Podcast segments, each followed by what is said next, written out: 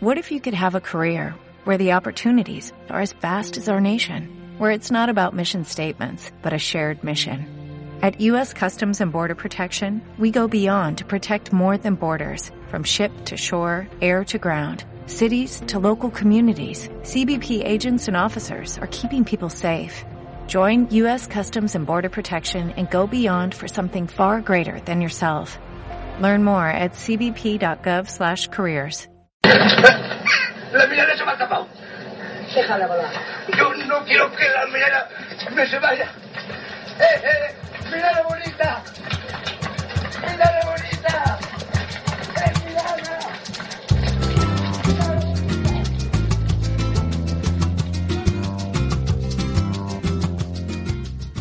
La Milana Bonita, un programa radiofónico de fomento a la lectura en el que cada semana analizamos diferentes clásicos de la literatura universal. Podéis seguirnos en nuestra página web www.lamilanabonita.com.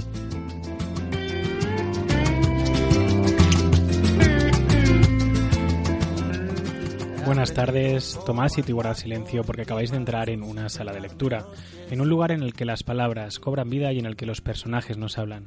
Bienvenidos un mes más a la Milana Bonita.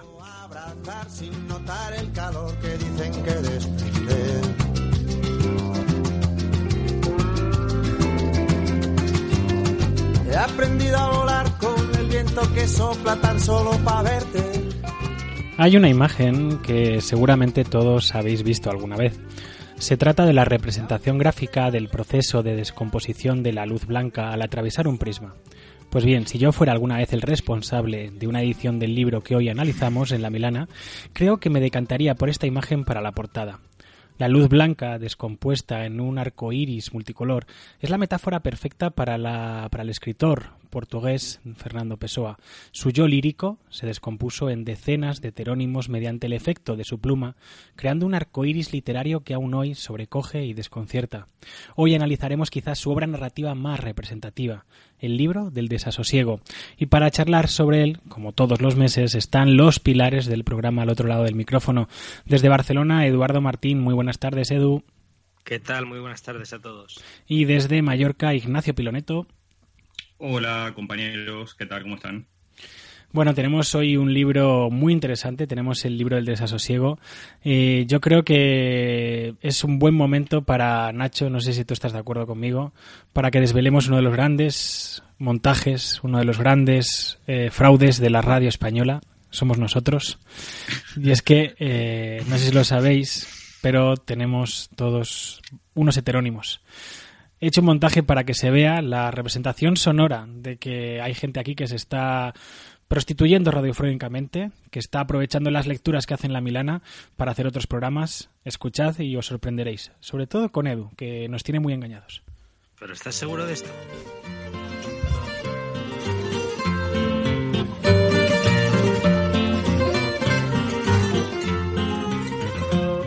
Que, que você está fazendo enquanto está esperando o Godot? E aí galera, bem-vindos aqui a mais um vídeo do vlog do Jorge. Faz um bom tempo que eu não faço uma resenha neste canal. Não sei se dá pra chamar de resenha, mas.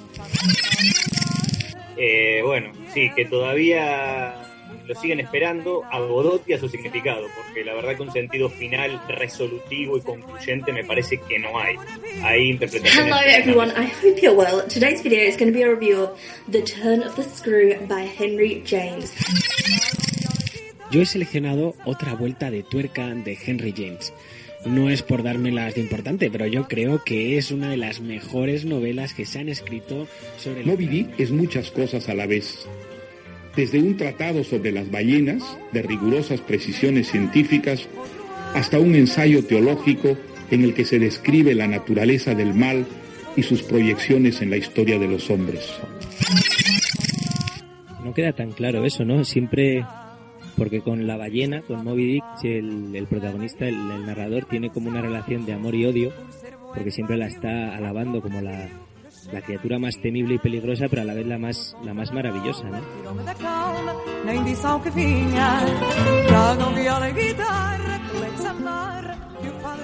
Ya ha tenido que llegar el programa de Fernando Pessoa para que sepamos que Edu tiene un heterónimo que es Mario Vargas Llosa. Bueno, pues ya está, lo tenía que contar. Nacho tiene un heterónimo Se- que es un se- portugués. Sí, sí, se reveló el secreto.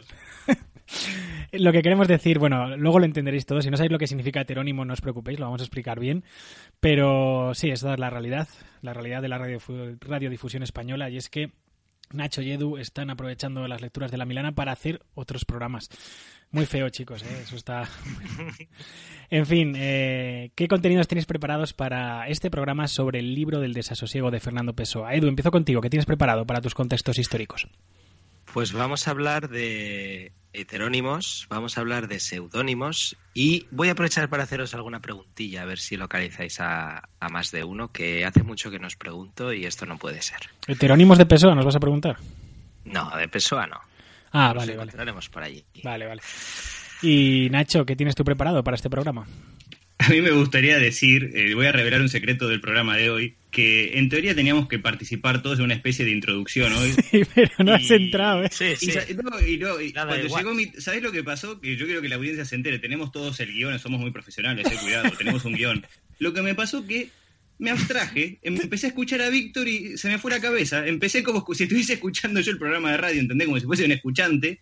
Y se me fue el guion, me cargué el guion y mi parte no la, no la dije, la tuvo que improvisar Víctor.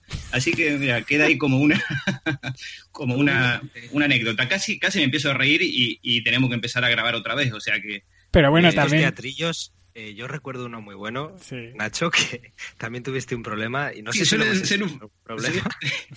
suelen ser un fracaso, o sea, me los tengo que, que preparar más concienzudamente porque siempre la suelo liar. Normalmente Eh, Guti le da monosílabos en los guiones, pero a veces incluso... Sí, la verdad es que sí. Ah, Es un desastre, Eh, pero ayer, sí. eh, todo vamos a decirlo, ayer intentamos grabar, bueno, llevamos intentando grabar este programa dos semanas. Ayer intentamos grabar y llegados a este punto íbamos muy apurados de tiempo y fue empezar el programa, Nacho tampoco entró en el teatrillo y yo paré y a partir de ahí se fue todo Hasta hoy. hasta hoy. Hasta hoy. Que hoy va a salir Hasta todo hoy y llevamos perfecto. un retraso majo. Yo creo que el mayor en toda la historia de la Milana puede ser. No, no, no. ¿No? Ha habido, ha habido peores, ha habido momentos en los que hemos cambiado la programación directamente y nos hemos saltado un mes. Bueno, es verdad. Me No, relajo entonces. No, Voy con los contenidos, así no, no, Eso, no eso. demoro más. Eh, palabras tenemos en este libro el desasosiego, bueno, para, para armar cinco enciclopedias seguidas, me parece. Eh, hay una palabra muy bonita, muy fina, que realmente acá la, la dejé apartada, que es eh, la palabra núbil, que me gusta muchísimo cómo suena esto. Silueta núbil. A ver si saben lo que es. Eh, y después, en contextos pop, eh, vamos a hablar eh, y vamos a escuchar a una autora muy, muy interesante, que es Laura, Laura Pérez Bernetti, que es quien adapta la vida y la poesía de Fernando Pessoa al cómic, en Pessoa y Cia. Así que vamos a dedicar los contextos pop a desentrañar esta, esta obra en viñetas que se ha hecho sobre la obra de Fernando Pessoa, muy, muy interesante. Mm, Es una biografía, entiendo. Eh, sí, eh, es un- sí, vamos a dejarlo en una biografía, toca todo el tema de los heterónimos, eh, mete todo el lenguaje de, poético de Pessoa por el medio, eh, tiene mucho de lo que me pasó hoy que, que uno se abstrae mucho leyendo esta, esta obra. Es muy, muy interesante, digo, cómo está plasmada a nivel gráfico, sobre Qué bueno, todo. qué bueno. Eh, también vamos a tener una entrevista eh, relacionada con una novedad literaria que acaba de salir, un libro muy interesante.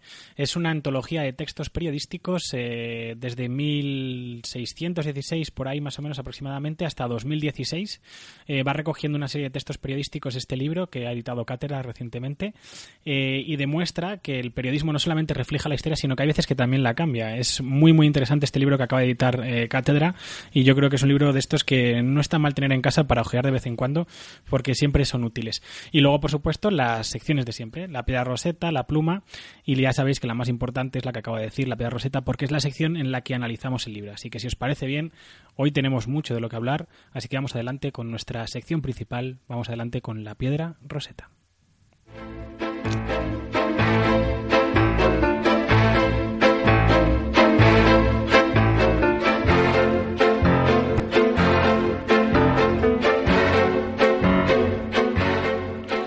Y hoy más que nunca, la Pedra Roseta es una sección fundamental para la Milana Bonita, porque pocos libros hay que evoquen más la multiplicidad de lecturas. El libro del desasosiego es un libro difícil, no lo vamos a engañar a nadie. Es un libro complejo, pero es tan sublime que podríamos tirarnos horas y horas hablando de él. Por eso hoy he preparado una Pedra Roseta un poquito especial, que os explicaré cuando terminemos de presentar a los escuchantes y para decirles eh, también cómo pueden participar en este programa. Nacho, ¿cómo pueden participar los escuchantes en nuestro programa? Bueno, nos pueden buscar eh, en Facebook como La Milana Bonita, eh, en Twitter como arroba La Milana y en Instagram creo que era, siempre me olvido, eh, La Milana Bonita Radio. Sí, eso es. Sí. Muy bien. Y si no, pueden ir a nuestra gran madre de todos nuestros contenidos que es www.lamilanabonita.com donde, bueno, pueden encontrar todos nuestros programas, reseñas de cómic, de ensayos, de eh, poesía, de literatura, de, de novelas, eh, quiero decir, o sea, hay de todo. Así que quien quiera ir, y también nos pueden encontrar, bueno, en, en iVox, que ahí también están todos nuestros programas de tantas temporadas, que ya son 10, eh, las que pueden encontrar ahí en en iVox, eh, con comentarios, etcétera, etcétera, etcétera. Evox, Spotify y iTunes. Estamos Ah, es verdad, en, es verdad, es verdad, es verdad, es verdad. en las tres principales plataformas de podcast y seguramente también estemos en Google Podcast dentro de poco, para que la gente que no tenga iBox se lo pueda descargar desde muchos sitios. Es verdad que en Spotify y en iTunes solamente están los últimos programas, así que si queréis escuchar alguno anterior, me parece que son los 20 últimos, si no recuerdo mal. Eh, si queréis escuchar alguno anterior, tendréis que ir a la página y ahí desde la página os remitimos a nuestra gran base de datos que es iBox. Bueno, pues por ahí aquí. está desde la metamorfosis de Kafka. Sí, señor, hace ya. Hace 10 años casi ya, ¿no? Va a hacer locura. 10 años, ¿sí? Nuestro primer Yo- programa, La Metamorfosis. Yo no estaba ahí, no había nacido. Es verdad, Ese no, programa. es verdad. no te habían engendrado todavía. en fin, eh, bueno, estas son las vías que tienen de acceso para participar en nuestro debate literario los escuchantes y no sé qué os parece si vemos qué es lo que han estado comentando las últimas semanas.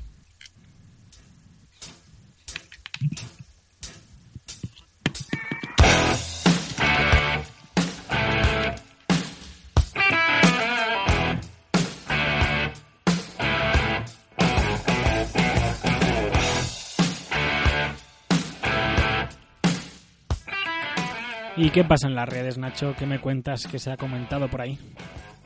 Eh, bueno, se ha comentado, la verdad que vienen, las redes vienen bastante eh, potentes últimamente y estamos teniendo mucha participación.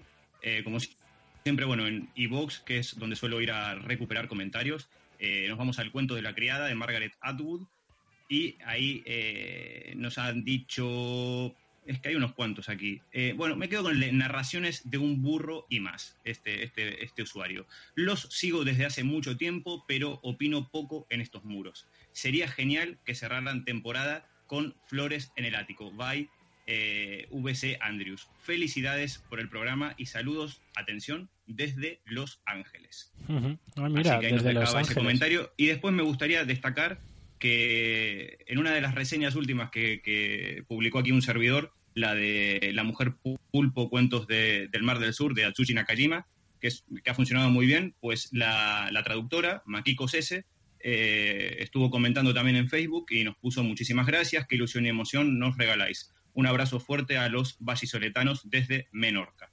Así que, Makiko Sese, muchas gracias también por tu comentario. A mí, particularmente, me hizo mucha ilusión.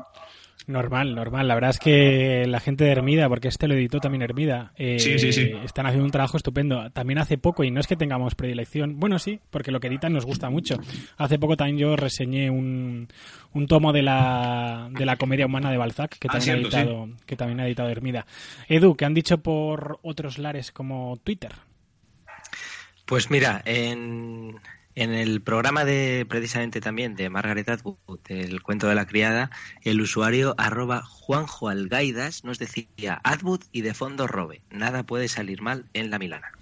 No está nada mal. Otra usuaria por estas, a veces nos recomiendan como, como podcast literarios, a todos los que nos mencionamos también os leemos y os agradecemos mucho esas recomendaciones que nos son tan útiles, pues Choco Crispis 18 decía la Milana son súper geniales y además me han animado a empezar a leer. Y eso es todo un honor, la verdad. Hombre, Y luego eh, está muy bien también recordar que Emilio Cano, eh, arroba Milcar, nos avisaba de que Apple Podcast nos había puesto como recomendados en la sección de literatura. Así que muchas gracias por el aviso y, y espero que todos hayáis podido.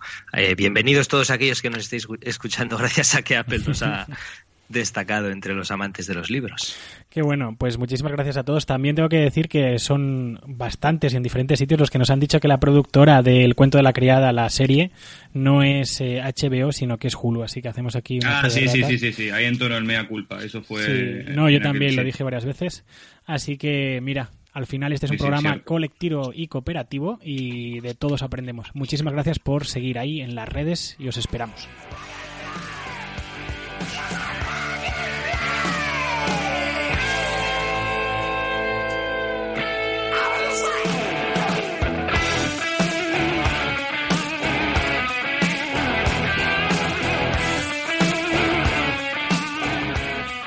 Y yo mientras estaba haciendo el guion de este programa estaba pensando, ¿cómo hará la sinopsis del libro de desasosiego Eduardo?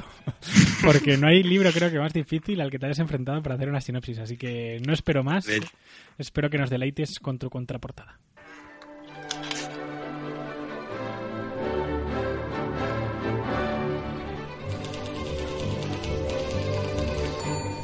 Título, Libro del desasosiego. autor, Fernando Pessoa, año de publicación, 1982. sinopsis, Obra imposible de resumir, el libro del desasosiego es la reconstrucción de una gran cantidad de textos, notas y apuntes que el propio Fernando Pessoa escribió entre 1915 y 1935, fecha esta de su muerte, por lo que se trata de una obra inacabada y fragmentaria. Escrito en prosa, la obra al completo podría considerarse como las memorias del heterónimo Fernando Soares, un compendio de reflexiones sobre el individualismo, Dios, su inadaptabilidad a la sociedad, su autodenominada insignificancia, sus relaciones personales y demás cuestiones que transitan entre la cotidianidad y la filosofía.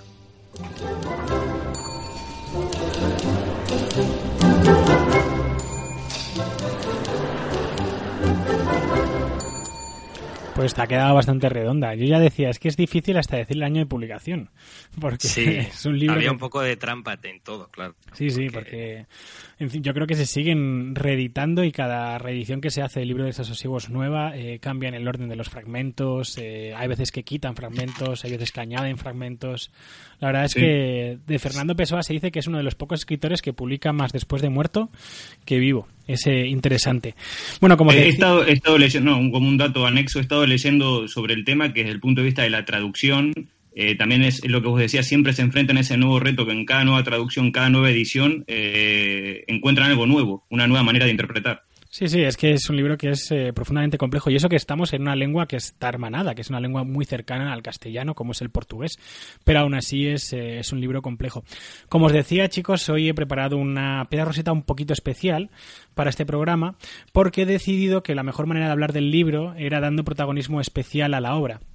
Porque si no, la verdad es que iba a ser un poquito difícil que la gente eh, que haya leído incluso el libro y los que no lo han leído incluso más, eh, que puedan llegar a entender nuestros comentarios. Por eso he preparado unas lecturas eh, de algunos fragmentos para a partir de ellas ir hablando del libro de desasosiego. Así que, si os parece bien, vamos a ir teniendo lecturas en mitad de la piedra roseta y así eh, nos vamos enterando un poquito más de qué va este libro.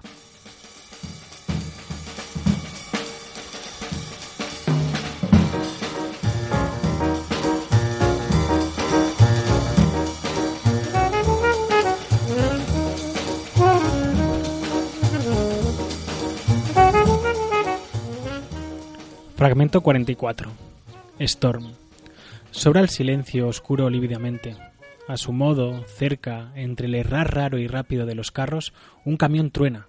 Eco ridículo, mecánico, de lo que va, real, en la distancia próxima de los cielos.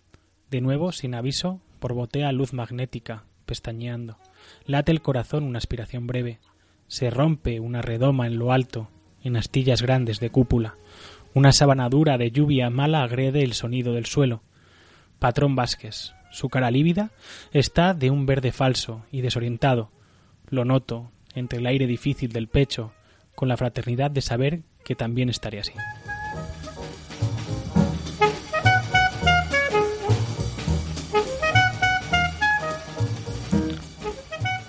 Y con este fragmento, con la lectura de este fragmento, yo os quería preguntar sobre el lirismo en la obra, porque realmente aquí parece, este fragmento parece revelar una prosa poética con aliteraciones, con un juego con, el, con la fonética estupendo.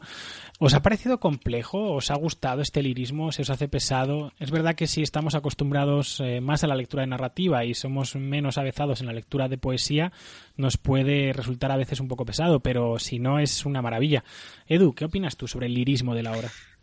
Yo creo que, que es una obra que al final hay que paladear. Esto lo hemos dicho muchas veces. No creo que sea una obra que se pueda, eh, al menos en mi caso, leer en un ambiente de poca concentración, porque eh, pese a que son fragmentos, como hemos dicho, y, relatos cortos que igual te puedes leer uno o dos en el autobús, yo requerían, sí que requieren de un esfuerzo del eh, lector. En este sentido, puede echar para atrás a aquellos que, les guste más una prosa más ligera, pero el, la, pluma de Pessoa es maravillosa, por eso, entre otras cosas, eh, ha costado tanto el hecho de, las traducciones, imagino, y, yo creo que al final es en el uso del lenguaje, el uso que hace Pessoa del lenguaje, donde reside la magia de esta obra en general. Entonces, para mí ese lirismo es un plus, aunque con ese aviso que, que digo que no es un libro para, para cualquiera. Sí, además, eh, yo estoy muy de acuerdo contigo, Edu, eh, pero también yo creo que hay veces que dices, necesitas mucha concentración para el libro del desasosiego, pero hay veces que incluso se lee mejor si te dejas llevar.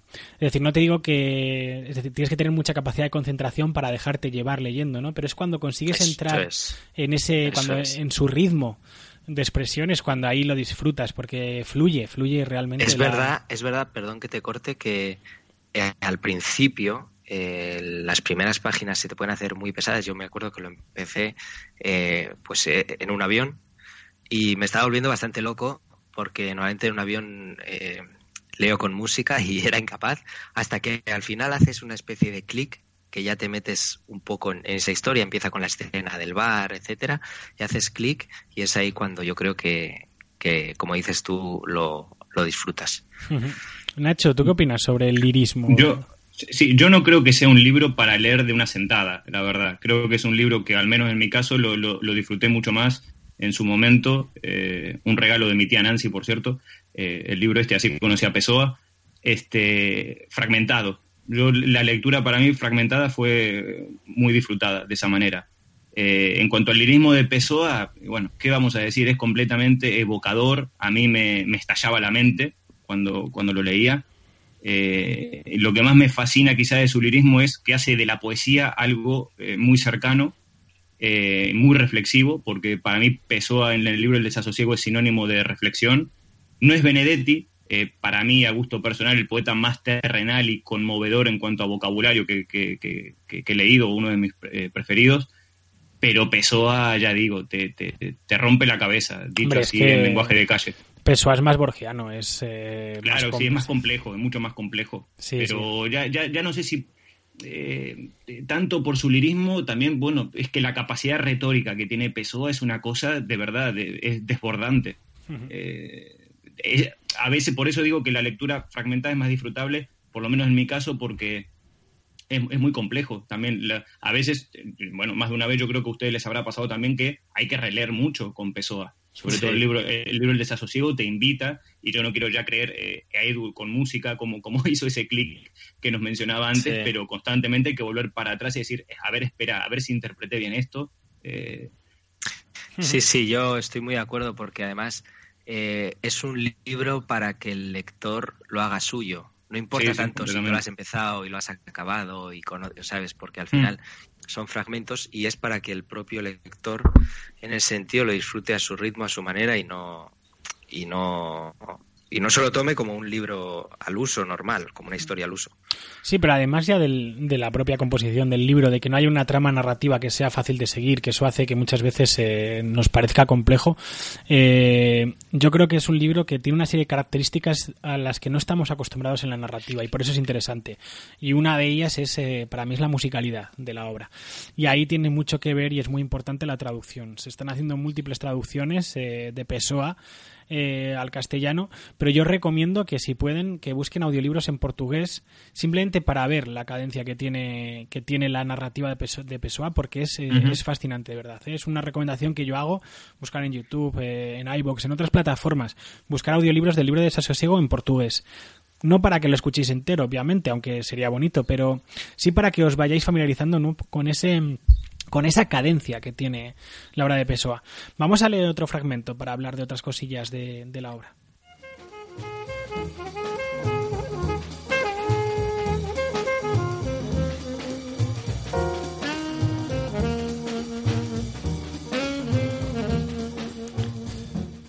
Fragmento 99. Todo se me ha vuelto insoportable, excepto la vida, la oficina, la casa, las calles. Hasta lo contrario, si lo tuviese, me sobresalta y me oprime. Solo lo contiguo me alivia. Si algo de todo esto es suficiente para consolarme. Un rayo de sol que entra eternamente en la oficina muerta. Un pregón disparado que sube rápido hasta la ventana de mi cuarto. La existencia de gente. El existir del clima y el cambio de tiempo. La asombrosa objetividad del mundo. El rayo de sol ha entrado de repente para mí, que lo he visto de repente. Era, sin embargo, un trazo de luz agudo, casi sin color, cortando a cuchillo desnudo el suelo negro y maderoso, avivando alrededor de donde pasaba los clavos viejos.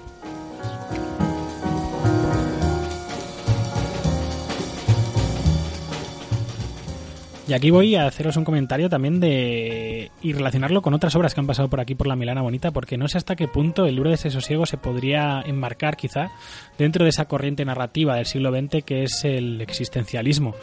Eh, está claro que, por ejemplo, en este fragmento se observa ¿no? cómo este libro de sosiego está protagonizado por un ser, por un individuo, por un ente narrativo que no tiene ningún tipo de motivación vital. Es un hombre triste, apesadumbrado, eh, un hombre propiamente contemporáneo, muy del siglo XX.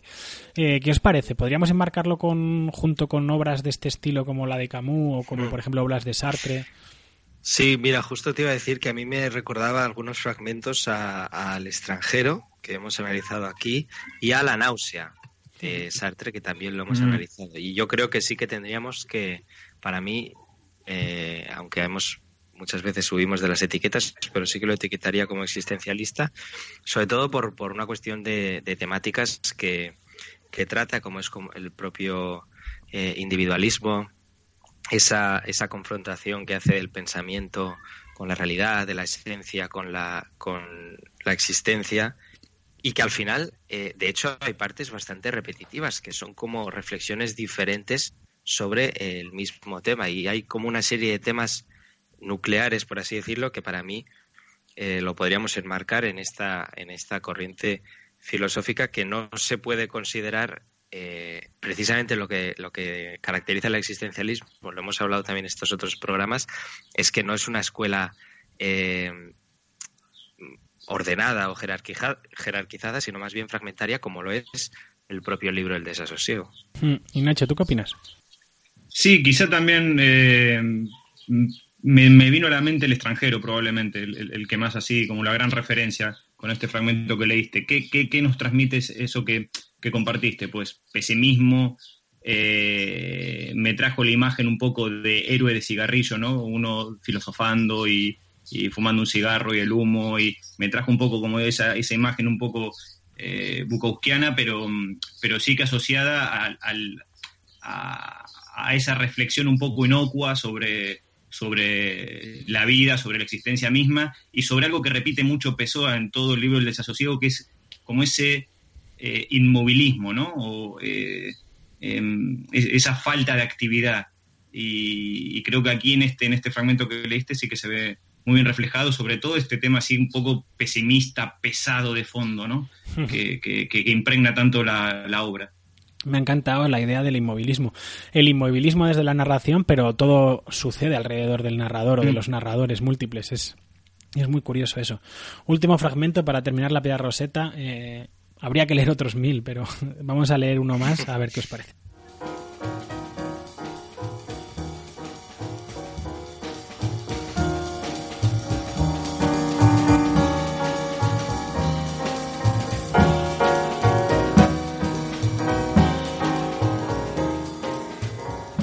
Nunca amamos a nadie.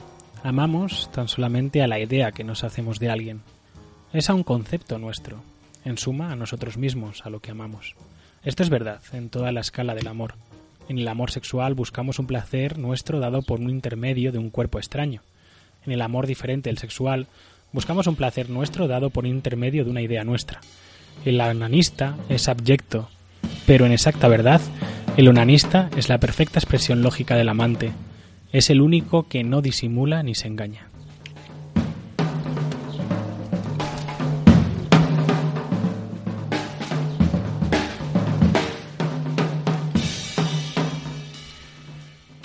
La época de Tinder llega Pessoa y hace la mejor reflexión del amor que has visto y he leído en muchísimo tiempo. Eh, os quería comentar a partir de esto también la idea que yo creo que también eh, digamos que es tangencial a toda la obra, que es el individualismo, el individualismo frente a la pluralidad. ¿Qué os parece? ¿Os parece que es un libro que tiende hacia la introspección y que anula a la sociedad desde un punto de vista casi metafísico, Edu? Para mí lo hace, pero en cierto modo de una manera crítica. O sea, él antepone ese, esa individualidad frente a la sociedad, reniega bastante de la sociedad, pero también eh, considero que es bastante autocrítico con el hecho de que es incapaz de, de, relacionarse. Hay que tener en cuenta también que en el libro del desasosiego el propio Pessoa se contradice. O sea, hay fragmentos, o, Bernardo Suárez, quien queramos, hay fragmentos que, que no corresponden con lo que había dicho eh, más allá. Pero en esta, en esta, en este tema de, de, su propia relación con la, con la sociedad, que ejemplifica muy bien con, con, el amor, hay varias reflexiones sobre el amor que son brillantes, estemos de acuerdo, ¿no? Eh, yo creo que es donde se ve muy bien que el, el antepone y, considera que el individuo va antes que, la sociedad, que la masa. Muy interesante. Nacho, ¿tú qué opinas sobre esta idea del individuo frente a la sociedad, frente a la masa? Pienso que Pessoa en general lanza verdades como puños. Eh, son reflexiones que, que, te hunden y, que te revelan al mismo tiempo eh, la importancia del individuo. Y yo me quedo con algo que dijo Edu que, me ha gustado y que también lo comparto, y que me parece que hay, em, empezó a una exaltación eh, del individuo, pero en esa exaltación eh, él la transmite realmente de un modo crítico. No, no, no, no sé hasta qué punto podemos decir que sea eh, positiva. Destaca el, al individuo, lo, lo, lo, ensalza frente a la masa, pero lo critica también. Y es ahí donde está su, su, profundidad. Sí, pero lo critica también desde, volviendo un poco a la pregunta anterior que hacíamos hecho, desde el existencialismo, es decir, desde la, mm. Desde asumir que es imposible una vida en sociedad eh, plena. eso es. No Más que más que criticarlo, no lo reivindica, sino que lo asume. No, no lo reivindica, es una crítica, es verdad que es una cosa que lo pone en cuestión, pero también dice, eh, ojo, que a lo mejor no hay otra opción. Es decir, que a lo mejor esto es lo único a lo que nos podemos aferrar. Por eso digo que también tiene una vertiente metafísica, filosófica, el libro de Sosiego muy interesante. Eh, os iba a preguntar, por, por un personaje, pero me parece que es imposible en un libro así. Eh, aún así, no sé, ¿tenéis algún pensado, algún personaje? Edu. Bernardo Suárez. si es que no queda otro. ¿no? Sí, la, respuesta fácil. Y ya está. La respuesta fácil. Boom. He anulado Pessoa, todo. Pessoa. Lisboa. Lisboa, sí, Lisboa también quedaría muy bien. ¿no? Bernardo Soares, que es eh, considerado, o que Pessoa le consideró como su mejor heterónimo, eh, o el heterónimo, no es su mejor heterónimo, sino el, heter- el heterónimo que más se acercaba a su voz. Es decir, que no era él, pero decía que era el heterónimo que más se acercaba a su manera de pensar o a su manera de, Es de vivir. este fenómeno. Qué hermosa locura, ¿eh? en serio. Exacto. Ahora vamos a ir a la pluma y vamos a, vamos a pasárnoslo bien, ya veréis, porque tengo un concursillo, así que cierro ya. Qué suerte. Dale. Cierro ya la piedra roseta, es muy fácil, Nacho, no te pongas nervioso, ¿eh? Cierro ya la piedra roseta y empezamos con la pluma para hablar de este escritor tan genial, tan fantástico, tan loco que es Fernando Pessoa.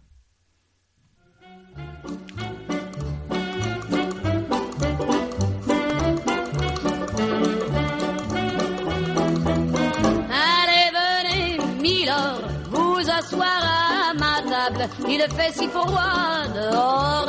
Ici, c'est confortable. Laissez-vous faire, Milord, et prenez bien vos aises. De Fernando Pessoa se puede decir mucho y a la vez no decir nada. La verdad es que es un autor complejo sobre el que realizar una pluma como la que hacemos aquí en La Milana Bonita, que no deja de ser una pluma divulgativa, muy sintética. Por lo que he decidido tirar de expertos y a la vez hacer un pequeño concursillo. Preparados Nacho y Edu porque vamos a ir escuchando extractos de un documental producido por la UNED titulado Fernando Pessoa, la belleza de la geometría del abismo es un documental fantástico que os recomiendo muchísimo en YouTube, lo podéis consultar. Y en un momento determinado lo voy a cortar y tenéis que adivinar cómo sigue. ¿Vale? La, la dinámica. Estamos listos para la humillación. No, no, es, es fácil, es fácil, de verdad. lo lanzo, ¿vale? De profesión de aspecto anónimo y esquivo que seguramente pasaría desapercibido entre las calles de la Lisboa finisecular. Aunque nacido. Aunque nacido, ¿dónde? Ah, Ha dicho oficinista de procesión, eh, de profesión, eh, que pasaría desapercibido en la Lisboa. Oficinista, ¿dónde? ¿Qué digo oficinista? Eh, ¿Nacido dónde? ¿Tú lo sabes, Edu? No, no, lo leí, pero no me acuerdo. Eh, Nacho. No, no, si no me ves que, que estoy ya comiéndole la respuesta a Edu, es que tampoco. Lanzo. En la capital portuguesa. Era obvio, nacido en la capital portuguesa. nacido en Lisboa. Eh, sigo. Pasará gran parte de su infancia en Sudáfrica, donde su educación, de marcado corte ¿De marcado corte qué? Su educación de marcado corte Católico. católico. Venga, lánzate, Nacho. De marcado corte. Existencialista. Es una nacionalidad. Es una nacionalidad. De marcado corte, una nacionalidad. De marcado corte alemán, español. Ah, Británico. eh, eh, vamos a decir alemán, ya que lo mencionó Víctor. Británica. motivará un Británica. precoz interés por la literatura en lengua inglesa. Desde muy temprana edad, el joven Pessoa comenzará a dar muestras de un excepcional talento para la literatura. Sin embargo, no será hasta su regreso a Lisboa cuando este talento termine por eclosionar, materializando un fenómeno literario sin precedentes. Fernando Pessoa creó a lo largo de su vida una obra significativamente extensa, una obra laberíntica, poblada por una multitud viva y orgánica de caracteres conocidos como Conocidos como qué. Heterónimos. Esto era fácil. heterónimos. Estos personajes confeccionaron, gracias a la creatividad de vocación demiúrgica de Pessoa, universos líricos adjuntos, se diría que dotados de vida propia. Fue receptivo y sensible a los cambios introducidos Vale, fue receptivo a los cambios introducidos porque estamos hablando ahora ya del estilo de su obra. Esta es un poco complicada sin el contexto del documental, pero os puedo decir que es a un movimiento estético, un movimiento literario. Ahí estamos a modernismo. Is. No, Casi. Pessoa que es, es más vanguard. Vanguardia, sí. A las vanguardias, eh, fue muy receptor a las vanguardias. Bueno, bueno. las vanguardias haber sido... experimentó una curiosidad insaciable por las manifestaciones culturales más heterodoxas. Esta curiosidad fue la que le llevó a coquetear con algunas sociedades y círculos secretos vinculados a las tradiciones herméticas y ocultistas, tan en boga en las postrimerías del siglo XIX y principios del siglo XX. Algunos estudiosos de su obra han llegado incluso a sugerir que sus heterónimos no fueron sino el resultado de su ¿De su qué? Y aquí es donde quería llegar yo, porque es lo que me fascinó. Yo no creo que sea así, pero hay expertos, según este documental, que dicen que los heterónimos son resultado de una práctica mm, sobrenatural, mágica, podríamos decir, ocultista. ¿Una práctica como qué? Yo iba a decir esquizofrenia, pero entonces ya me has descolocado. Yo, a, mí, a mí me suena que, que eh, eh, Pessoa tenía algún, algún un dato que tengo ahí dando vueltas. Con los masones puede ser, o algo así. Sí, sí, pero además de eso, Que tenían- además de ¿Pero eso es se le... no esto o, o me, lo me acabo de inventar? Sí, no, estaba alguna- metido sí, en ¿no? sociedades, estaba metido en sociedades. sí, No se sabe si exactamente la masónica, pero sí hay bastante, bastante probabilidad. No, pero esto se refiere a una práctica, es decir, ¿qué práctica ocultista puede hacer que nazcan los heterónimos? Resolvemos. condición de medium potenciada por la práctica del espiritismo. Por su parte, Ricardo Reis y Antonio Mora, dos de los heterónimos de Pessoa, tomaron la iniciativa de tratar de recuperar, a través del neopaganismo portugués, las señas elementales y constitutivas del paganismo griego. Pues aquí lo tenéis. Eh, según dicen algunos expertos, puede ser que es su actividad como medium lo que le lleva a crear eh, los diferentes heterónimos. Me parece un dato interesante, por lo menos curioso, eh, sobre Pessoa que trabaja en este documental. Y yo creo que para terminar, para cerrar esta, esta pluma, creo que lo mejor es poner un extracto de este documental en el que habla Pablo Javier Pérez López, que es un especialista pesoano, y nos explica por qué causa hay una admiración y hay casi una obsesión en la figura de Pessoa, porque es verdad que quien entra en Pessoa es difícil que salga. Igual que Borges, que acaba por decir en algún momento que el arte debe ser como un espejo que acaba por revelarnos nuestra propia cara. Quizá Fernando Pessoa es alguien que no supo quién, quién era, no sabía muy bien quién era, pero a través de, de, que, de esa búsqueda que establecemos nosotros los pesoanos o los humanos en general sobre quién era Pessoa, acabamos por encontrar migajas de lo que nosotros somos y quizá eso nos aporta un poco de felicidad o por lo menos de alegría.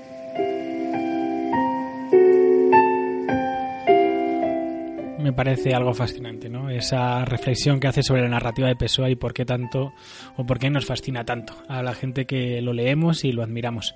En fin, ha sido un pequeño concursillo, nos quedamos con esa idea de que Pessoa nació en Lisboa, pero que se crió en Sudáfrica y que además tuvo una eh, educación eh, británica, que eso hizo y es muy importante, eso hizo que, que marcara mucho su obra a lo largo de a lo largo de los años. Y bueno, esa idea también del ocultismo, de, de las religiones diferentes, de las religiones alternativas paganas, etcétera. En fin, vamos ahora, si os parece, con la palabra escondida, que también hay tela que cortar aquí.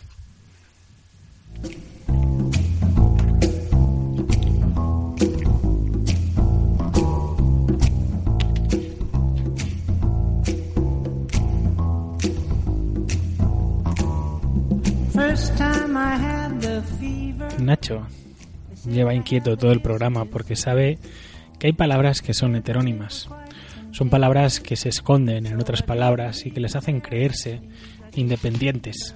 Y sin embargo él las va a descubrir porque, eh, porque Nacho es el maestro de la palabra escondida. Nacho, adelante eh, con tu palabra escondida. ¿Qué nos puedes contar? ¿Qué has preparado para este libro del libro de desasosiego de Pessoa?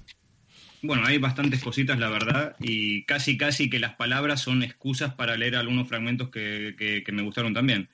Este, pero bueno, vamos a empezar con, la palabra que les comentaba al principio del programa, que es una muy, no sé, muy fina, muy, muy bonita, que es eh, la palabra núbil, eh, con acento en la U y B. Eh, si en un momento dado veo en la calle la silueta núbil de una muchacha, y continúa. Yo lo la tengo silueta núbil como de una muchacha. Sinónimo de volátil, quizás, o algo así. Ajá, Yo- Edu.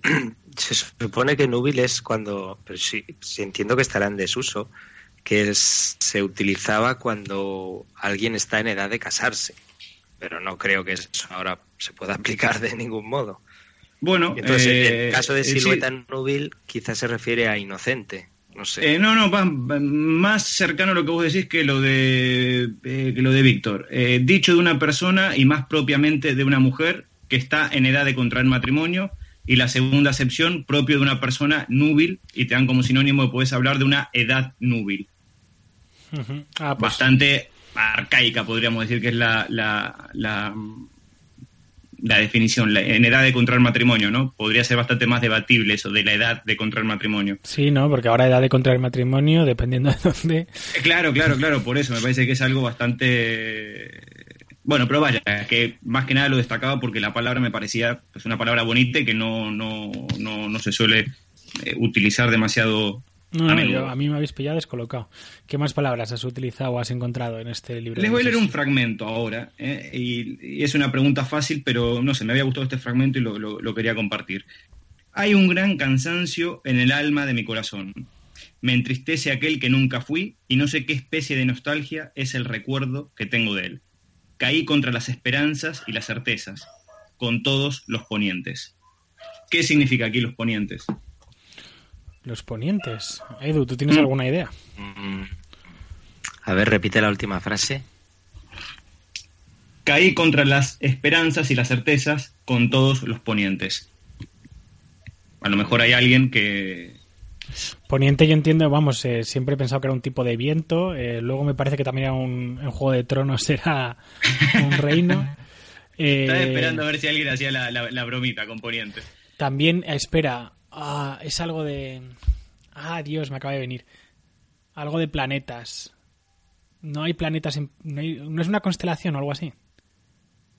Mm, ahora mismo. No, es otra cosa, pero es la más fácil esa. Bueno, ves que al final tiene bastantes acepciones poniente y no sé, me, me gustó el fragmento y digo, venga, lo voy a preguntar para ver qué, qué, qué dicen los chicos. Ah, sí, como Dicho- viento es oeste, ¿no? Eh, Sí, eso ¿Cómo? sí. Que como viento son los vientos de oeste. La playa, las Sí, playas sí, de poniente son las que están la- a la oeste. clavaste. Eh, dicho de un astro que se oculta en el horizonte, ¿no? Yo la creo que la, la- la más, la más fácil que uno la suele utilizar, ¿no? Se oculta en poniente, se oculta en el horizonte, ¿no? La más eh, mundana, podemos decir. Después está la de, la de o- sinónimo de oeste como punto cardinal Mm. y eh, la que dijo Víctor también, que es la de viento del oeste. Pero, en- que- pero en el contexto no termina a mí de cuadrarme. Vuelve a leer la frase última. Hay un gran cansancio en el, en el alma de mi corazón. Me entristece aquel que nunca fui y no sé qué especie de nostalgia es el recuerdo que tengo de él. Caí contra las esperanzas y las certezas, con todos los ponientes. Ah, con todos los atardeceres también puede ser, Sí, ¿no? Es como yo una creo que más metáfora. con la primera, con el horizonte. Sí, es como una metáfora, ¿no? Con la idea de Sí, que... Evidentemente, claro, ya luego cada uno que le interprete como, Buen ejemplo para el lirismo que hablábamos antes. como ¿eh? buena. Sí, sí, sí, sí, Nos vale como, como, como eso. Eh, espérate, vamos con la última que tengo acá. Esta es, esta es más, más facilona, pero es una palabra bonita que, que mm, yo creo que en Argentina se usa más. Acá la verdad es que no, no, no lo he escuchado mucho. Eh, bueno, leo, leo el fragmento. Y por sobre todo estoy tranquilo, como un muñeco de acerrín, que, tomando conciencia de sí mismo, sacudiese de vez, en, de vez en cuando la cabeza para que la borla en lo alto del bonete en punta. Y la pregunta era, eh, bonete, si saben lo que es un bonete. Un bonete. Un sombrero. sombrero, ¿no? Sí. Tomando conciencia de sí mismo, sacudiese de vez en cuando la cabeza para que la borla en lo alto del bonete en punta. Pero es el bonet, ¿no es el sombrero este que se pone en la universidad cuando se hacen los actos estos oficiales que son muy ridículos? Edu. No, pero siendo en punta, no Ya, sé. Es verdad, no sé. Bueno, un tipo de sombrero, pero no sé cuál. Sí, yo, eh, eh, la imagen mental siempre del bonete es como un gorro de estos festivos, casi payasescos. Ah. Eso es lo que, bueno, en Argentina básicamente cuando decimos un bonete nos referimos a estos, como viste los, los gorritos de medio de fiestas, de yo que sé, una despedida, una despedida o, o un cumpleaños de cuando sos chico, viste, te ponen el bonete en la cabeza. Eh, es verdad, bueno, yo tengo la idea mental de esto que esto es un bonete, pero vamos a dar la definición exacta de lo que es un bonete que creo que va más eh, por la imagen que sí tiene Víctor. Especie de gorra comúnmente de cuatro picos, mucho cuidado con los cuatro picos estos, eh, usada por los eclesiásticos y seminaristas y antiguamente por los colegiales y graduados. Ahí es el típico que se ponen en las universidades Sí, estadounidenses, que luego tiran al Sí, aire y tiran todo hacia eso. arriba. Eso. Así que eso es un bonete, porque ya digo, yo lo asociaba más al tema festivo y cuando lo busqué digo, no, pues no, no, era, no iba por acá. La segunda, eh, clérigo secular, a diferencia del regular, que se llama capilla, eh, dulcera de vidrio, ancha de boca, estrecha de suelo, y ya nos vamos por la tangente. Y bueno, sí, se sigue. Lo de bonete da para largo, la verdad. Así que vamos a quedarnos con eh, mi imagen, porque yo reivindico la imagen del bonete como un gorro que se utiliza para ocasiones festivas. Y eh, la que la de la oficial, que es especie de gorra comúnmente de cuatro picos, usada por los eclesiásticos y seminaristas, y antiguamente por los colegiales y graduados. Pues muy bien, aquí queda entonces la palabra escondida con ese alegato final por bonete como un sombrero de fiesta.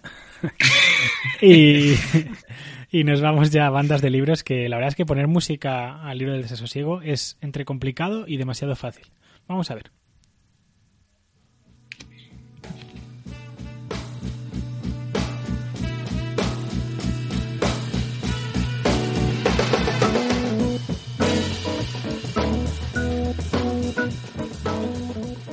Y hoy he sido yo encargado de poner banda musical al libro del desasosiego y para ello me he ido a un dato y es que la UNESCO reconoció en 2011 a la canción popular portuguesa como patrimonio inmaterial de la humanidad. Es una expresión inefable del sentimiento de un pueblo, dicen, y el fado, que es esta canción popular portuguesa, ocupa un lugar central en la identidad de Portugal.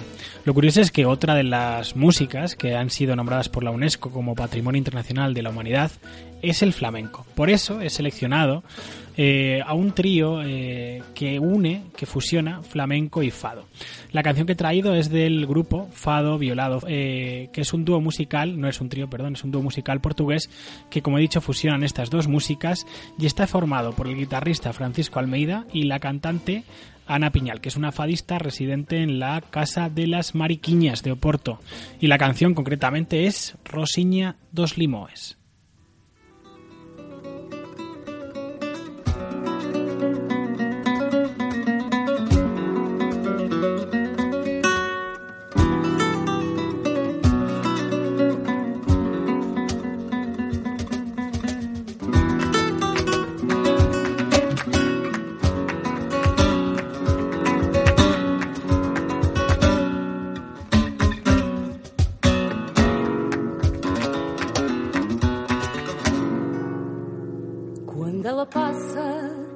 Franzina e cheia de graça, há sempre um ar de chalaça no seu olhar feiticeiro. Lá vai Catita, cada dia mais bonita, e o seu vestido de chita tem sempre um ar domingueiro. Passa ligeira, alegre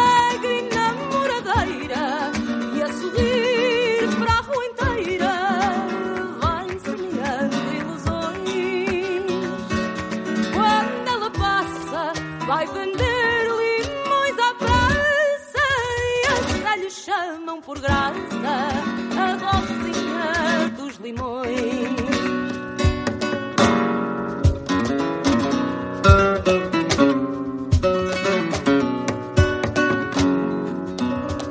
Quando ela passa junto da minha janela, meus olhos vão atrás dela até ver da rua o fim. Com ar gaiato, ela caminha apressada, rindo por tudo e por nada. E às vezes. One, two, three! One, two, three, y'all!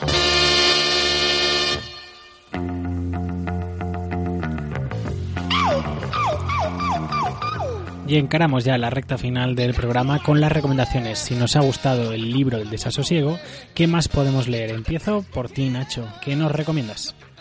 Pues otro, otra obra de Pessoa como es la, la Oda Marítima, que realmente me encanta. Eh, aunque aquí, bueno, Pessoa eh, se transforma en Álvaro de Campos, otro de sus heterónimos. Pues muy buena recomendación también, otra obra pesoana. Edu, ¿cuál es la tuya? Pues me voy con eh, el tema de los heterónimos y con Juan de Mairena, de Antonio Machado, que eh, la primera edición apareció en el 36 y bueno, reivindicar a Antonio Machado que es un grandísimo poeta, pero como el libro del desasosiego tenemos aquí eh, una de sus obras en prosa, el libro en prosa de Antonio Machado, Juan de Mairena. Hmm. Pues muy buena también la recomendación y yo me voy a ir por la vertiente también de Pessoa, pero en la lírica y os recomiendo Antino, que es un poemario de Pessoa y concretamente en una traducción que se hizo hace ya unos años, pero que reeditó eh, recientemente Salto de Página, que es una traducción de David Pujante con un prólogo también estupendo para entender la obra pesoana. Así que mi recomendación es Antino, con dos os.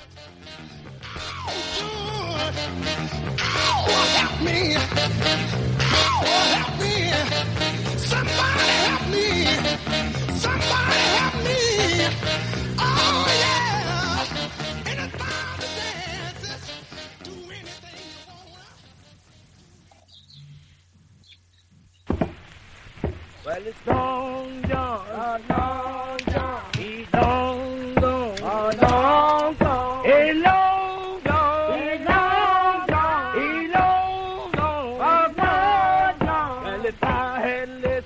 Y como ya adelantamos en la presentación, eh, hoy os traemos en Oficios de la, lectura, de la Literatura la presentación de un interesantísimo libro, una antología de textos periodísticos españoles que repasa toda la historia del periodismo y también cómo el periodismo ha cambiado la historia de España. Para ello está hoy con nosotros nos acompaña Dunia Tura. Os dejo con la entrevista, con la conversación que tuvimos con ella, que yo creo que la vais a disfrutar. Hola, soy Dunia Tura, coautora del libro Textos Periodísticos Españoles para la Historia 1661-2016. Bueno, estamos con Dunia en una terraza, eh, parece que no llega el verano. La primera pregunta que te quería hacer sobre esta antología es si se puede llamar antología de textos periodísticos. Bueno, pues eh, en realidad sí, ¿no? Es una antología en la que no están todos los textos periodísticos como podréis imaginar, porque sería entonces inabarcable, pero sí que hemos intentado recoger, bueno, los textos periodísticos que nos parecen más relevantes para hacer una perspectiva o una, un resumen de hitos periodísticos españoles a lo largo de estos siglos que recogemos en el libro. ¿Qué criterios habéis utilizado para seleccionar los textos? Bueno, pues hemos utilizado varios criterios. Por un lado, eh, hemos recogido autores que nos, y autoras que nos parecían relevantes. Eh, por otro lado, medios que también nos parecían significativos en la historia del periodismo español. Y por otro, hitos históricos que se recogían en, en, bueno, pues en periódicos a lo largo de estos siglos de historia. Hmm. Hay veces que se dice que el periodismo refleja un poco la historia o lo que pasa en la realidad, pero hay otras muchas veces que no somos muy conscientes de ello, de que el periodismo realmente lo que hace también es modificar la historia, cambiar la historia. Eh, ¿Hay algún caso de estos que resulte memorable en el, en el libro que hayáis hecho? Es decir, algún texto que realmente cambió algo o desencadenó algún acontecimiento histórico. Pues sí, mira, te digo, bueno, dos que se me ocurren ahora, ¿no? Eh, por un lado, el famoso texto eh, de Ortega y Gasset, el error Berenguer, que se supone, bueno, que eh, ayudó, ¿no? O que a, a- a la llegada de la Segunda República con ese ese bueno pues muerte a la, a la monarquía eh. y por otra parte un texto de Mercedes Formica de una eh, mujer falangista eh, en el domicilio conyugal que publicó en 1953 en ABC y que ponía de relevancia ¿no? y hacía una crítica a la legislación en aquel momento en el que eh, a una mujer su marido la había apuñalado varias veces y no la había conseguido asesinar y que bueno pues que en el momento en el que saliese eh, detenido de la comisaría eh, como así fue a los pocos días y ella saliese del hospital bueno pues volvería al domicilio del marido porque en ese momento no era el domicilio conyugal sino era el domicilio del marido. Y ella desde su posicionamiento dentro del régimen como falangista no y no desde un posicionamiento eh, eh, contrario a- a- al régimen defendía y, y denunciaba públicamente que había que cambiar la legislación porque la mujer estaba desprotegida y que tenía que cambiarse y que tenía que ser el domicilio conyugal, no el domicilio del marido. Y después de años de, de- de protestas y de años de, en la que se inició bueno, pues una, una, una reflexión pública y social con distintos juristas, etcétera, etcétera, pues consiguió que se eh, reformase el Código Civil en ese momento que, que se, se reformó en el año 59. De hecho, se reían de ella un poco y se, se decía que había sido una, reform, una reformica, ¿no? Mm. Pero sí que es verdad que ella consiguió esa reforma en el Código Civil y, bueno, eh, siguió criticando la situación de las mujeres en España y en varios libros, etcétera, y me parece que es un texto muy significativo y que es una mujer eh, a la que hay que referirse, a la que hay que leer. Hmm. En el periodismo, como en la historia de la literatura, pasa lo mismo con las mujeres. Eh, tú me, me estabas comentando antes que es uno de los pocos libros de este tipo que tiene un poco perspectiva de género. Es Eh, el- el único. El único, de verdad. Hay una, de hecho, una de las cuestiones que nos hace ponernos a trabajar. En este libro es que Virginia, otra de las autoras, y yo empezamos a trabajar en, porque recogíamos, empezamos a buscar textos de este, de este tipo, porque en los manuales de historia del periodismo español, no solamente en estos que recogen textos, sino en ningún manual eh, encontrábamos mujeres periodistas, ¿no? Es algo habitual el androcentrismo en la historia, en la literatura, en la filosofía, etcétera, ¿no? Esta labor que llevan haciendo muchos años las feministas de, de poner eh, sobre la mesa la, la poca inclusión de las mujeres en los libros de texto, eh, en los libros, en los manuales, bueno, pues llevan, no la hacemos nosotras, evidentemente, llevan muchísimos años haciendo eh, feministas académicas, eh, bueno, pues nosotras nos damos cuenta cuando empezamos a dar clase de historia del periodismo español que no existe ningún manual que recoja referentes mujeres periodistas y, y la primera mujer periodista que existe y que recogemos es Beatriz Cienfuegos, o sea que existían a lo largo de la historia. Y sin embargo, bueno, pues nosotras teníamos que ir a las hemerotecas a buscar textos periodísticos de mujeres porque no los encontrábamos. Entonces eh, decidimos eh, hacer este manual recogiendo textos de mujeres porque, porque no lo había.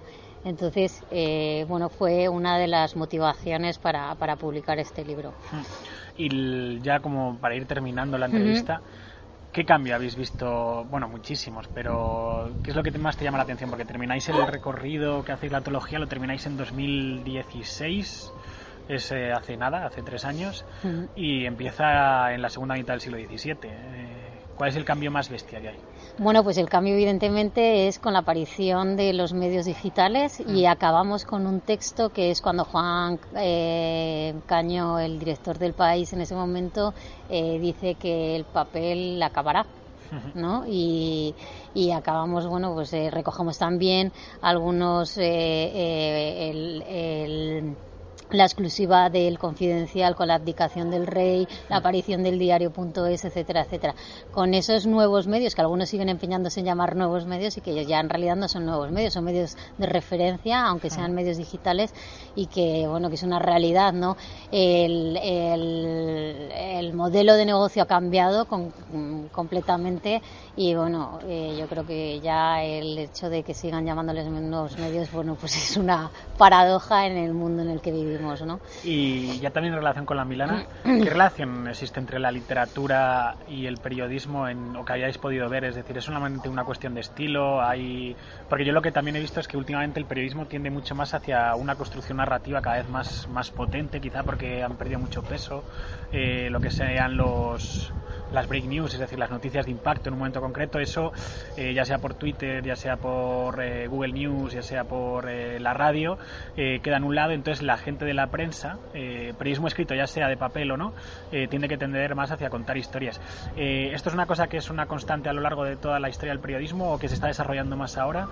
Bueno, de hecho, en muchos de los textos que hemos elegido, los periodistas que, que, que- que, bueno que hemos elegido son, son escritores realmente, ¿no?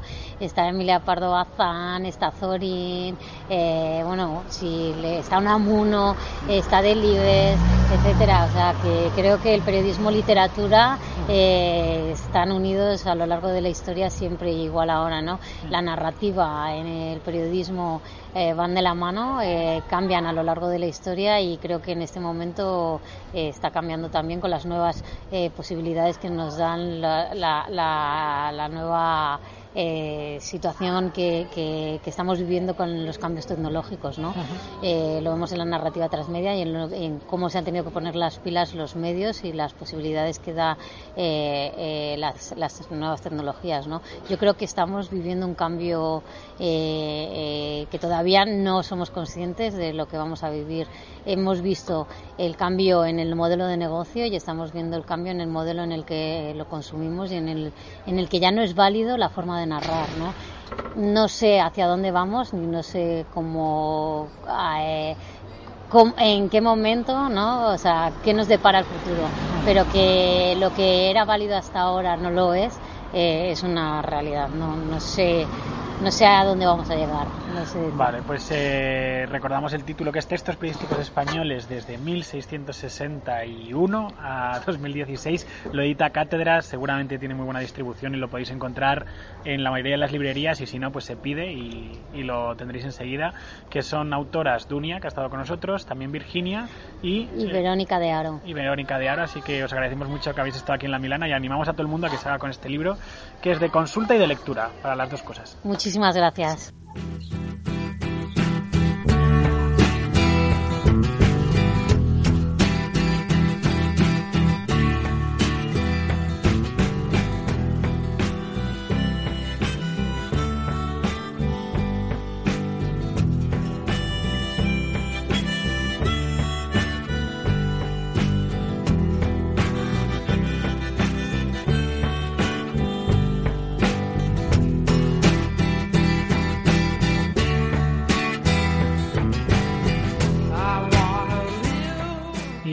Ya al final de la Milana Bonita con nuestra sección la última, la guindilla del pastel, que es Textos con Contexto, una sección en la que tanto Nacho como Edu nos hacen reflexiones, nos hacen diferentes recomendaciones, muchas veces también de diferentes temas o aspectos relacionados con el libro que vamos a analizar. Primero va Edu con sus textos con contexto versión historia y luego va Nacho con sus contextos versión pop. Empiezo contigo, Edu, por lo tanto, para que nos hables un poquito, nos habías dicho de otros heterónimos en el mundo de la literatura. Sí, exacto. Vamos a hablar de, ese fenómeno literario y de otras disciplinas artísticas, si se puede decir así, que es el de los heterónimos, pero también de los seudónimos, que es algo que se ha repetido a lo largo de los años. Eh, y bueno, primero acudamos a la definición de cada término y así nos ponemos en contexto. Aquí me estoy vistiendo de Ignacio Piloneto en un palabra escondida en toda regla. El seudónimo lo que nos dice la RAE es que dicho de un autor que oculta con un nombre falso el suyo verdadero. Y de heterónimo identidad literaria ficticia creada por un autor que le atribuye una biografía y un estilo particular. Eh, la RAE es verdad que atribuye como sinónimo de heterónimo la palabra seudónimo. Parece un trabalenguas esto, pero no lo es. Y eh, es cierto que se podría utilizar en según qué contextos, pero como hemos eh, visto, se pueden identificar algunas diferencias. Las razones de autores y autoras para utilizar seudónimos pueden ser muchas, desde cuestiones políticas, eh, artísticas, eh, ocultación de género por el machismo estructural eh, o simplemente también estéticas. Y vamos a acudir, porque como decía antes, hemos visto a lo largo de la historia varios ejemplos. En el caso de los de las mujeres que tuvieron que utilizar seudónimos masculinos para ser publicadas, encontramos muchos casos, por desgracia, y algunos muy llamativos. Es el caso, por ejemplo, de Sidonie Gabriel, eh, más conocida como Colette, que eh, se casó con 20 años con el también escritor eh, Enrico Villars, que era 15 años mayor que ella.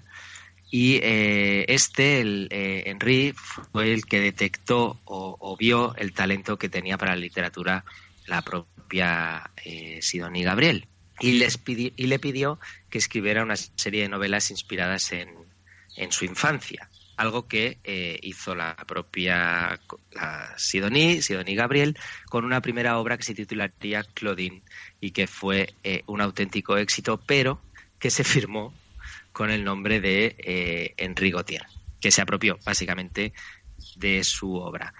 se publicó en el año 1900, fue un fenómeno editorial y al final, bueno, llegó a unos límites muy extremos, como por ejemplo encerrarla para que eh, siguiese escribiendo más novelas, forzarla a escribir más novelas para su propio éxito, pero por suerte finalmente Colette decidió divorciarse y eh, al año siguiente del divorcio publicó Diálogos de Animales.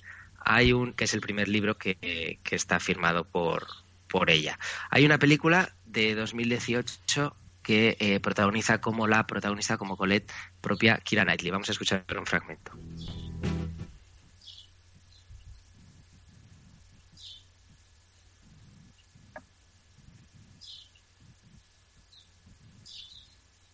Les presento a mi esposa, Colette. He tenido una idea magnífica. Podrías escribir. ¿Qué? Esas historias que me contaste el año pasado. ¿Las de la escuela? Sí, esa podría ser mi próxima novela. Claudine. Vivo en Montigny. Probablemente no muera aquí. ¿Tu marido es un genio? ¿Madame Willy? He oído que Willy se inspiró en sus días de colegio para escribir. Sí, me gusta pensar que algo he contribuido. Iba por ti. Te equivocas con tus celos. Su mujer me interesa más. Ya. No podemos arriesgarnos. ¿Desde cuándo lo escandaloso te parece algo malo? Oh, Dios mío, ¿qué llevas puesto? En cuanto al nuevo libro de Claudine, ¿por qué no lo publicamos con el nombre de los dos? Eso ni se discute. Incluirás mi nombre en el libro. No.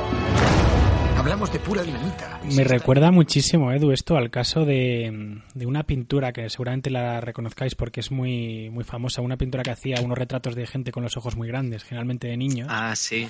Y es que es Margaret King y Walter King, que era el artista, también firmó por ella y es algo, es una historia muy muy parecida y también se hizo una, una peli que es eh, Big Eyes, Ojos Grandes, y, y, la verdad es que es una historia muy muy muy similar, ¿eh? es curioso. es curioso y, y triste porque se Sí. ve que, que se ha repetido mucho a lo largo de la historia. Eh, otro ejemplo de, de mujeres que, que se cambiaron con- por seudónimos para poder publicar, tenemos el caso de las hermanas Emily y Charlotte Bronte, que eh, Emily era Ellis Bell, que es la autora de Cumbres Borrascosas, y Charlotte como Carrer Bell. O sea que los propios seudónimos eran hermanos también, por así decirlo. El- también, por ejemplo, Amandine Dupin, que es eh, otra joven francesa, que eh, se cambió el nombre para poder publicar y en, en un principio se, se llamó George Sand. Y de hecho tenía que usar ropa masculina para poder moverse en ambientes masculinos y se le permitiese entrar en espacios públicos que eran solo para, para hombres. También, por ejemplo, en el siglo XVIII se utilizaban mucho los seudónimos para eh, ocultar que uno era escritor, porque no era un oficio que se tuviese en muy alta estima en aquella época. Y, por ejemplo, tenemos el caso de Voltaire, que muy poca gente eh, recuerda su nombre real. No sé si vosotros os atreveríais. De Voltaire, ni idea.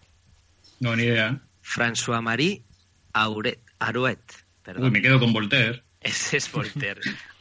Eh, luego también, por ejemplo, una figura eh, súper, súper conocida, como es George Orwell, que eh, su nombre real, en- que se, se lo cambió en 1932, era Eric Arthur Blair.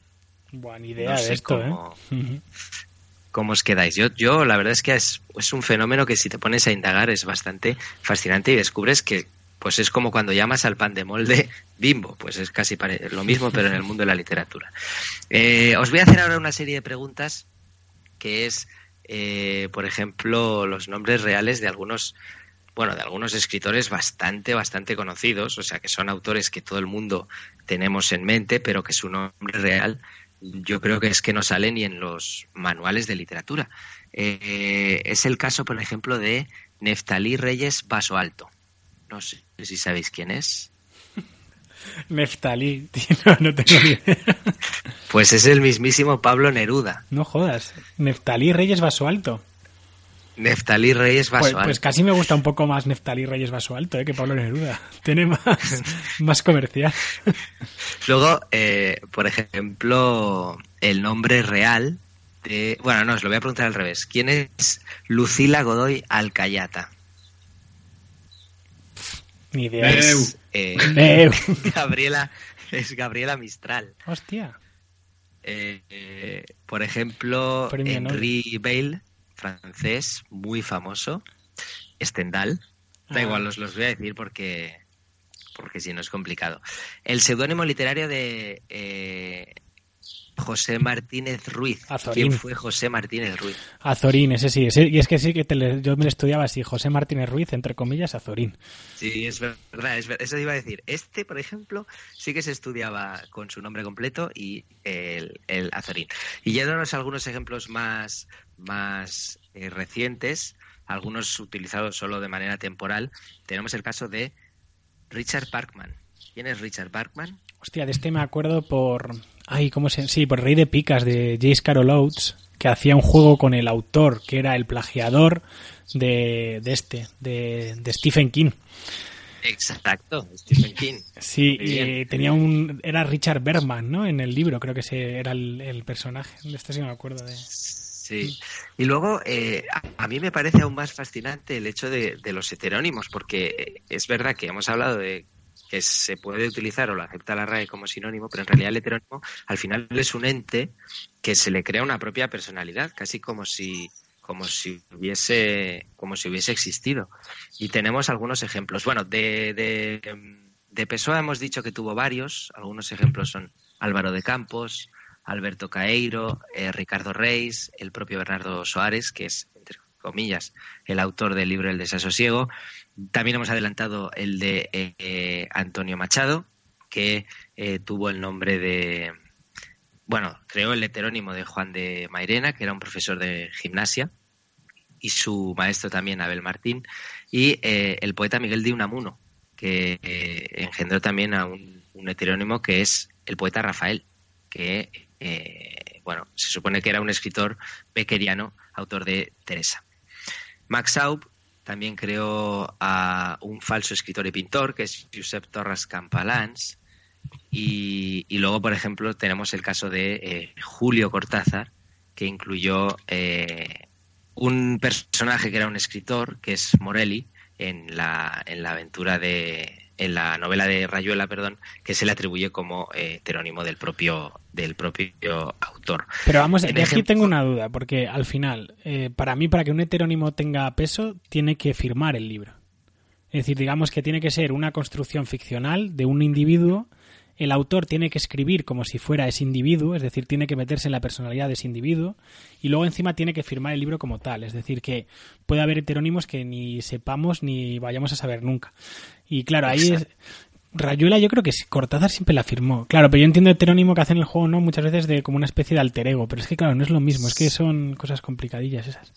Ya que hay como una delgada línea, ¿no? Muy, muy delgada, muy delgada, sí. Yo siempre digo que un heterónimo tiene que firmar. Es decir, tiene que hacerse con la totalidad del libro. Y se tendría que llevar también los derechos al mundo de los heterónimos. Exacto. Bueno, y por ir a, a ejemplos muy, muy, muy contemporáneos que, eh, bueno, casi podemos hablar más de seudónimos. Tenemos al escritor irlandés eh, John Banville, que, que escribe eh, sus novelas negras como Benjamin Black. Es curioso esto porque es el eh, seudónimo solo para un género. Y eh, otro, otro caso súper famoso que vamos a escuchar a continuación. Tal vez fue el sentimiento liberador que da el anonimato o la necesidad de escapar al escrutinio público. Lo cierto es que J.K. Rowling, autora británica de la famosa saga Harry Potter, publicó una novela policíaca firmada con el seudónimo de Robert Galbraith. Presentado como un exmiembro de las Fuerzas Armadas que luego trabajó en seguridad civil, Galbraith en realidad no existe.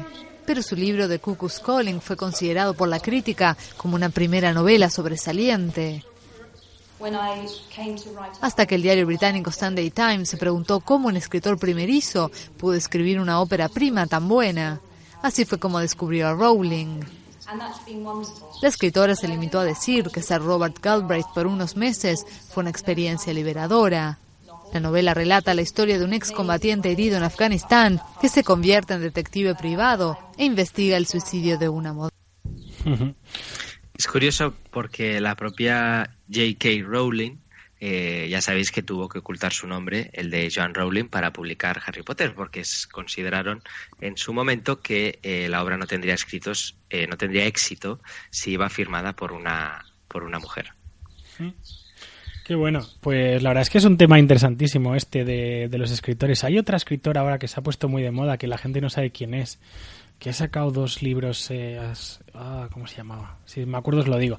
En fin, eh, Nacho, te toca. Eh, vamos a ver qué nos has traído, porque me habías dicho que ibas a hablar de una especie de biografía en formato cómic de Pessoa, que es algo interesantísimo. Eh, sí, eh, la autora, ya digo, es eh, una artista completa, que es Laura Pérez Bernetti, y fue la autora, creo que fue en el año 2012, cuando publica este Pessoa y Cia de la editorial Luces Galibo. No es una editorial supermasiva, pero en la portada sí que es bastante curiosa. Es eh, un, un Pessoa ataviado en su, en su traje mm, medio característico, con su gorrito, y de fondo se ve una especie de, mm, de Lisboa, eh, con colores así, tonos amarillos, como un- una onda un poco cubista tiene ahí el, el- fondo, muy medio abstracto. Esa es la portada por si, por si le suena. Este, mm, eh, bueno, Laura en el- en- es, una, es catalana, de Barcelona, eh, y tiene la verdad que un- multitud de, trabajos y se dedica a esto de- del mundo de las viñetas desde hace mucho tiempo.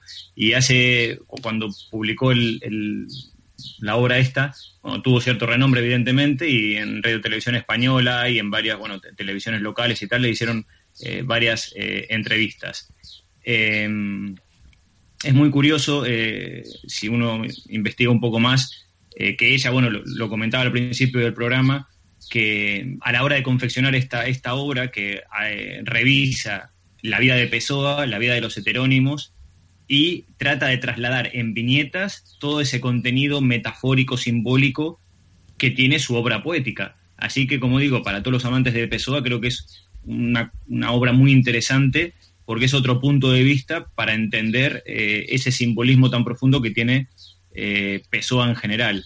Eh, además, eh, si leemos un poquito sobre el proceso de construcción de la obra, ella nos cuenta, bueno, que, además de, bueno, de, toda la obra literaria, evidentemente, pues también se nutrió de fotografías eh, y cosas por el estilo para crear un poco esa, esa, esa, bueno, esta, esta biografía no, no tan al uso de un tipo que no era para nada al uso.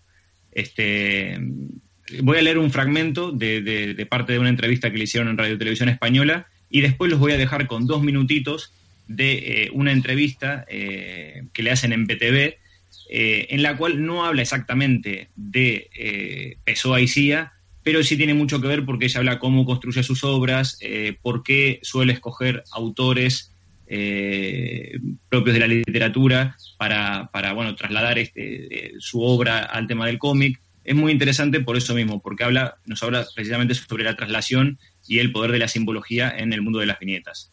En cada proyecto parto de cero y dibujo con diferentes estilos un texto de Kafka, nos decía acá, por ejemplo, una historia de la guerra civil española o un guion erótico. No podemos dibujar de la misma forma una historia profundamente cruel y trágica que una hedonista y erótica. Eh, esta novela, eh, en, en, relación a Pessoa, confiesa Laura, me la planteé en dos partes principales. Una en blanco y negro, para la biografía de Pessoa, como si se tratara de una película en blanco y negro de su vida y otra en color para los escritos de Pessoa adaptados a la historieta, para expresar la gran creatividad e imaginación en la obra de este escritor, como si se tratara de una película en color de sus poemas y de su libro del desasosiego. En la segunda parte del libro, en color, represento poemas y textos de cada uno de los cuatro heterónimos de Pessoa, Alberto Caero, Ricardo Reis, Álvaro de Campos y Bernardo Soares. Pessoa es un autor difícil porque, por ejemplo, su libro del desasosiego es un híbrido de ensayo, diario y ficción, y elegí tanto en este libro como en los poemas de este escritor portugués, aquellos textos que me sugerían más imágenes interesantes para dibujar y para poder narrar en secuencia. Ya digo que si buscan la entrevista está para, para verlo, para leerla en, en Radio Televisión Española, en el cómic en radiotelevisiónespañola.es. Eh, el título del artículo se llama Laura Pérez Bernetti adapta la vida y la poesía de Fernando Pessoa al cómic.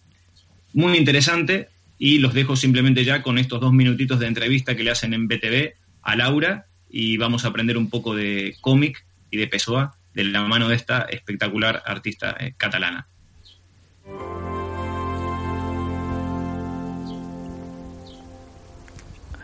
Hola Laura, molt benvinguda a Terrícolas.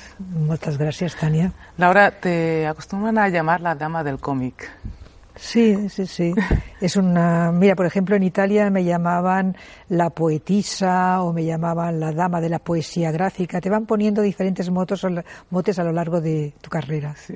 Pero dicen que haces lo que te da la gana. Sí, sí, sí. Yo generalmente, por ejemplo, soy profesora de ilustración sí. y he investigado siempre nuevos caminos, ¿no? O sea, he hecho serie negra, he hecho erotismo, he hecho cómic experimental y últimamente estoy con la poesía gráfica. ¿Por qué huyes de los convencionalismos? ¿Qué es lo que te atrae? A mí me interesa la investigación. La mm. investigación me interesa tanto el lado literario como lo que es la investigación de imagen en cuanto al collage, en cuanto a la pincelada, en cuanto al arte contemporáneo.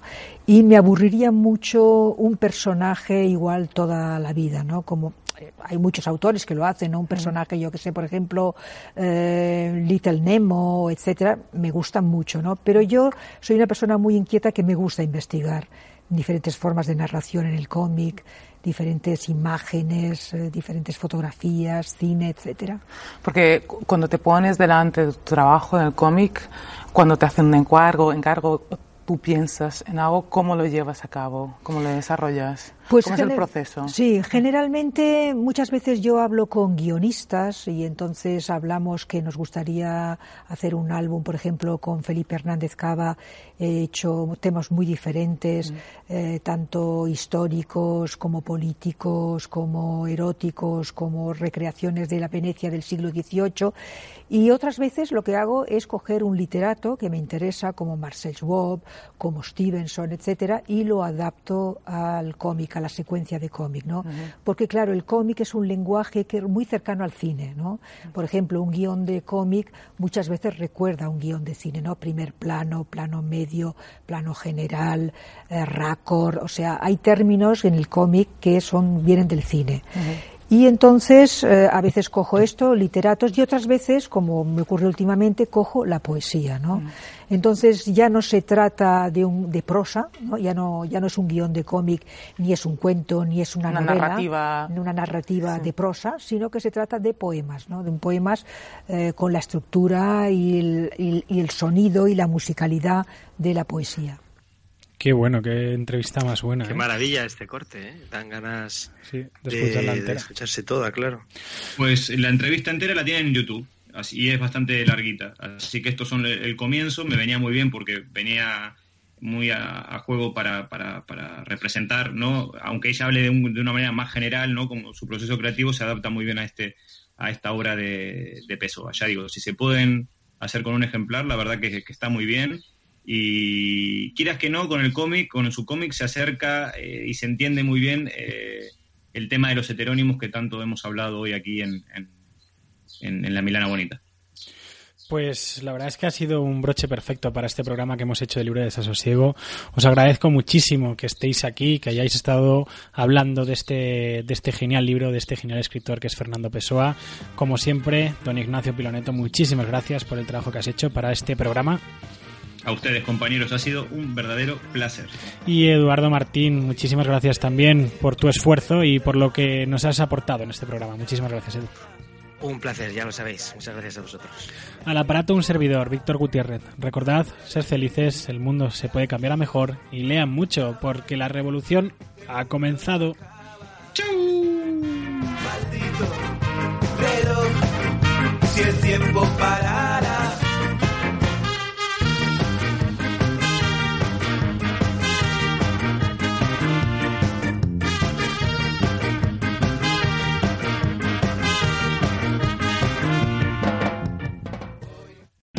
O'Reilly Auto Parts puede ayudarte a encontrar un taller mecánico cerca de ti. Para más información, llama a tu tienda O'Reilly Auto Parts o visita oreillyauto.com. oh,